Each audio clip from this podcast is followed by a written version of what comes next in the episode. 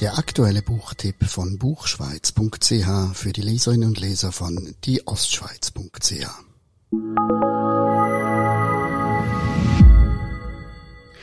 Unter Strom. Roman von Tom Kummer. Verlag Tropen. Tag 1. 1. August 1997. Im Himmel. Schwerelos. Zwischen grauen Schichtwolken ohne Konturen Wolken aus Eiskristallen mit zerfetzten Rändern, Cumuluswolken über Wyoming. Sitz 36a. Nina erwacht. Sie öffnet ihre Augen, schiebt die Sichtblende zur Hälfte hoch, schaut durch das ovale Fenster. Sie fährt mit der rechten Hand über das kurz geschorene Haar, dann über die männliche Nase. Sie drückt beide Handballen auf ihre Augen, streicht mit ihrem Zeigefinger über die breiten Augenbrauen. Seit Wochen hat sie nicht mehr so tief geschlafen. Sie hebt einen Becher vom Tablett, auf dem Swissair steht, führt ihn konzentriert zum Mund. Ein Strohhalm ragt heraus, eine Zitronenscheibe steckt auf dem Becherrand. Sie trinkt den doppelten Gin Tonic in einem Zug, legt den Kopf auf die Nackenstütze und bewegt stumm ihre Lippen, wie ein Kind, das zählen lernt. Sie ist gleich nach dem Start in Los Angeles eingeschlafen, und dann begann dieser wunderschöne Traum. Über ihr, zwischen einer massiven Wolkenlandschaft, hing das Universum. Und Tom erklärt ihr im Traum, dass alles mit einer Explosion angefangen hat.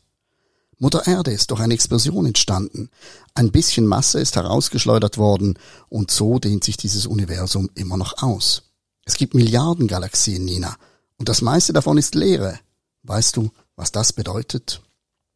Nein, weiß nicht, was es bedeutet. Sie weiß nur, dass es Zeit ist, abzuhauen. Ninas Augen sind jetzt weit geöffnet. Etwas bewegt sich schon eine Weile durch ihren Magen. Sie sollte nicht mehr an Tom denken. Auch nicht im Traum. Sie blickt zu ihrem Sitznachbarn, ein riesiger Mann in einem Trainingsanzug mit der Aufschrift Los Angeles Lakers. Seine Knie sind spitz angewinkelt, er hat viel zu lange Beine für die Economy Class, er trägt Kopfhörer und schaut auf seinen Monitor. Er bemerkt Ninas Blick, nimmt die Kopfhörer ab. You like Gin Tonic? Er lächelt mit riesigen weißen Zähnen zwischen wulstigen Lippen, hat schwarze Augen und lange Rasterlocken. Ein winziger Edelstein steckt in seinem linken Ohr und sendet Signale in ihre blaue Augen. Yes, sagt Nina höflich. Gin Tonic is my favorite drink. Sie lächelt zurück, sie will aber nicht reden, möchte weiter träumen, aber ohne Toms Stimme im Kopf. In Wahrheit ist es mein Lieblingsdrink. Meine erste Bestellung damals in Barcelona 1984, als Nina in einem angesagten Club arbeitet, die Bestellung entgegennimmt und unsere Liebe beginnt. Sie dreht jetzt einen Strohhalm im Gin Tonic und starrt durch das ovale Fenster hinaus in die Wolkenlandschaft. Sie war 19, ich vier Jahre älter. Nina hatte keine große Erwartungen an die Liebe. Für sie würde die Liebe immer eine Fantasie bleiben. Daran hat sich nichts geändert. Und trotzdem ist alles anders. Wir übernehmen Verantwortung, essen gesünder, versuchen uns das Rauchen und die harten Drogen abzugewöhnen. Ich habe meine Glock 35 freiwillig der Polizei übergeben. Nina kaut nicht mehr Fingernägel. Ich koche öfter was mit Auberginen. Ninas Haut juckt weniger. Wir werden seltener krank, denken manchmal das Heiraten an Kinder, an ein Häuschen in der kalifornischen Wüste und die Schweizer Altersvorsorge. Was sich nicht geändert hat, Nina liegt immer noch nächtelang wach. Sie denkt an ein mögliches Ende. An unser Ende. An das Ende der Menschheit. Vielleicht wäre aus mir eine andere Frau geworden, wenn wir uns nicht begegnet wären, Tom. Aber wir sind uns begegnet. Genau. Das ist mein Schicksal. Unser Schicksal. I like Gin Tonic too, sagt jetzt der riesige Mann auf dem Nebensitz. Er scheint zu bemerken, dass sich Nina nicht ganz wohl fühlt, lächelt höflich und setzt seine Kopfhörer wieder auf. Nina schiebt die Hand in ihre Hose, kontrolliert die Servietten in ihrem Slip, spürt eine Hitzewelle, die von dort durch ihren Körper drückt. Sie ist noch nie allein nach Europa geflogen. Immer war Tom dabei. Immer. Sie hält sich an der Armlehne fest, blickt durch die halb verdunkelte Fensterluke. Es wird Nacht über Nordamerika. Sie spürt den Rausch im Kopf und Übelkeit, je länger sie an Tom denkt. Den Schmerz im Unterleib, als bewege sich dort eine kleine Sonde. Sie schaut auf den Monitor vor sich. Ihre Swissair-Maschine wird vorgestellt. McDonnell Douglas MD-11. Dann erscheint die Weltkarte und ein kleines Flugzeug, das gerade über Fargo, North Dakota fliegt. Nina starrt auf den leeren Becher und die beiden leeren Chinfläschchen auf dem Tablett. Sie zieht die Fernbedienung aus der Armstütze und drückt einen Knopf mit der Aufschrift Service. Ein kurzer Signalton ertönt. Dann schaut sie auf den Bildschirm, wählt New Releases, Man in Black, LA Confidential und Jackie Brown stehen zur Auswahl. Sie blickt zu ihrem Sitznachbarn auf seinen Monitor. Er hat sich für Jackie Brown entschieden. Er lacht immer wieder in sich hinein und schnippt dabei mit seinen langen Fingern. Sie schiebt ihre Hand wieder in die Hose und streicht mit dem Zeigefinger über ihren Slip. Fühlt sich an wie die Unterseite eines großen, feuchten Steinpilzes, wie jener, den Tom letzte Woche in den Big Bear Mountains gefunden hat. Sie schließt die Augen, sie sieht, wie sie mit ihrem Vater durch einen Wald läuft. Er ermahnt sie, den Boden nach Pilzen abzusuchen, anstatt zu träumen, aber sie findet keine Pilze. Sie legt ihren Kopf zurück, wartet auf das Vibrieren im Hinterkopf, versucht zu schweben, die Schmerzen im Unterleib zu vergessen, den Rausch zu genießen, Schlaf zu finden, zu driften. Einfach driften.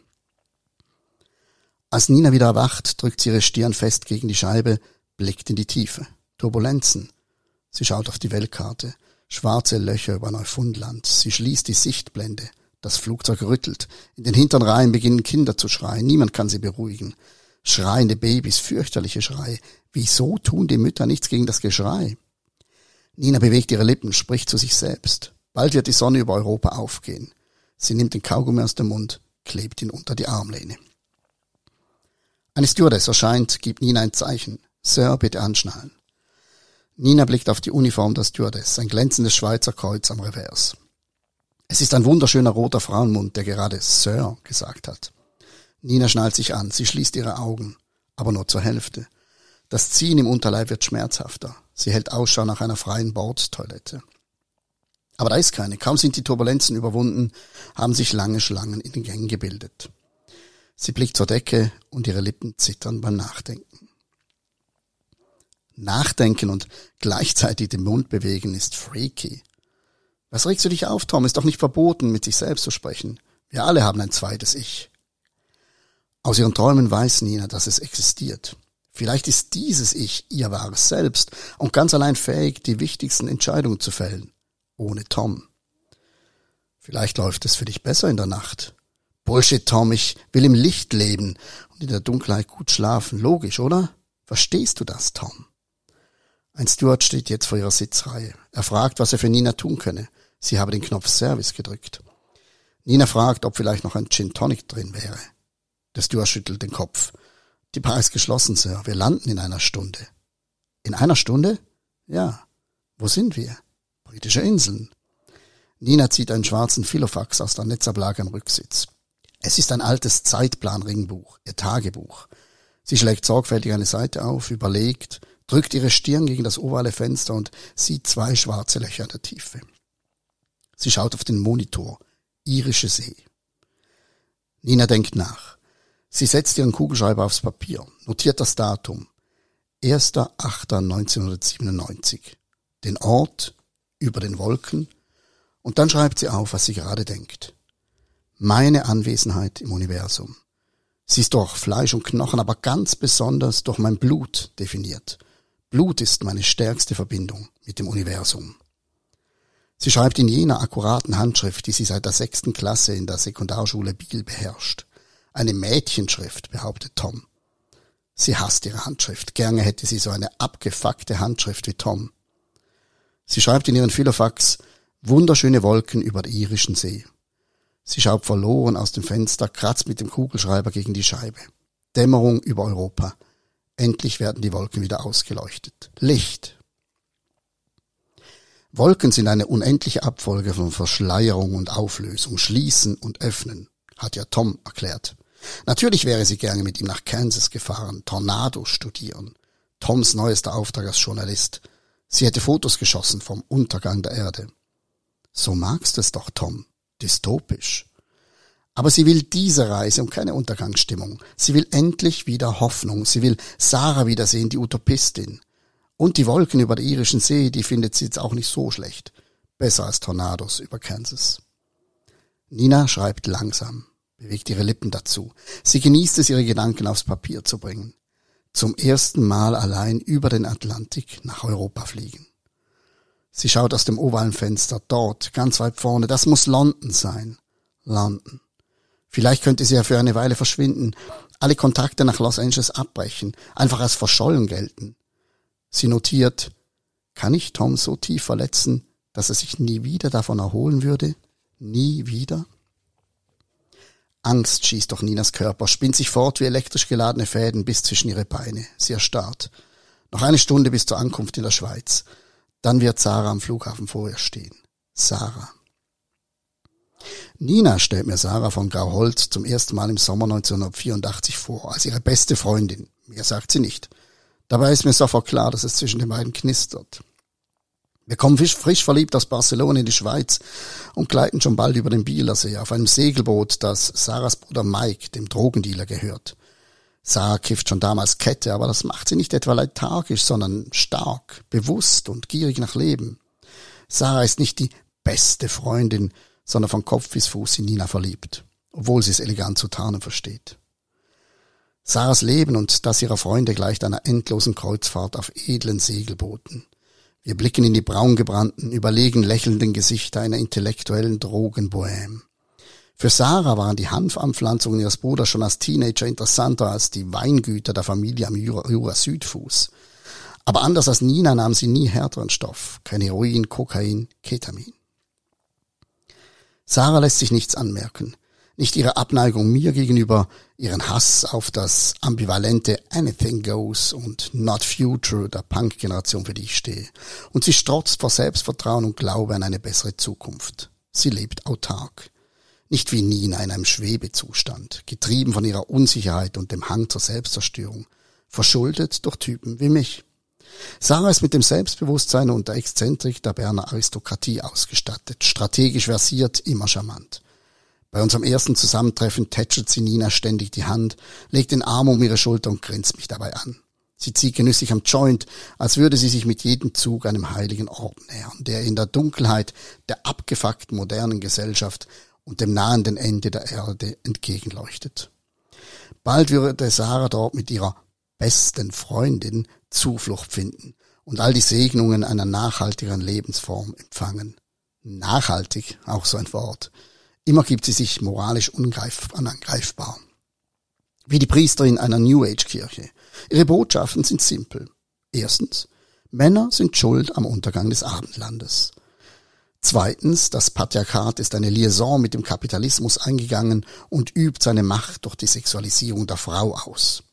Drittens, Vulva ist dem Begriff Vagina vorzuziehen. Viertens, und du, Nina, Du bist weder Frau noch Mann, du bist was dazwischen. Zum ersten Mal höre ich den Begriff Inter. Sarah will kiffen und steht auf Frauen, die wie Jungs aussehen. Nina. Nina blättert eine Seite in ihrem Tagebuch um. Wieso pocht ihr Herz so schnell? Sie notiert ihre Gedanken. Vielleicht ist ihr Herz nichts, was ihr gehört, sondern einfach ein lebendiges Ding, umschlossen von Toms Hand, in einem Körper, der vielleicht auch nicht ihrer ist.